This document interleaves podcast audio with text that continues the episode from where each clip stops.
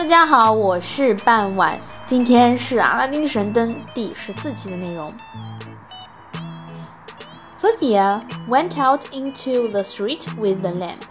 New lamps for old, the old man called, and the children behind him laughed and called, New lamps for old.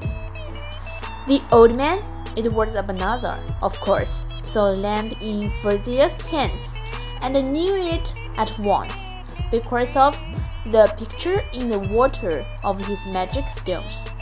He took the old lamp, gave a new lamp to Fuzia, and then quickly walked away.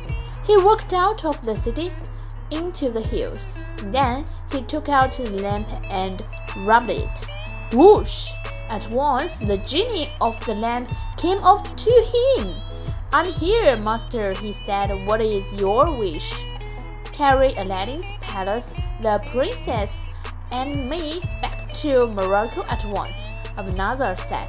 The Sultan can kill Aladdin for me. To hear is to obey.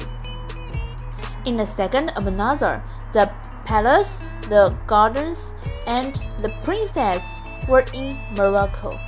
And in front of the Sultan's palace, there was now only a little red smoke. 不知道大家听懂了多少呢？这个时候，阿拉丁的叔叔阿巴纳扎尔发，他想方设法拿到了什么东西，又执行了什么指令呢？感谢大家在评论区下方的留言。Thank you for listening. Bye bye.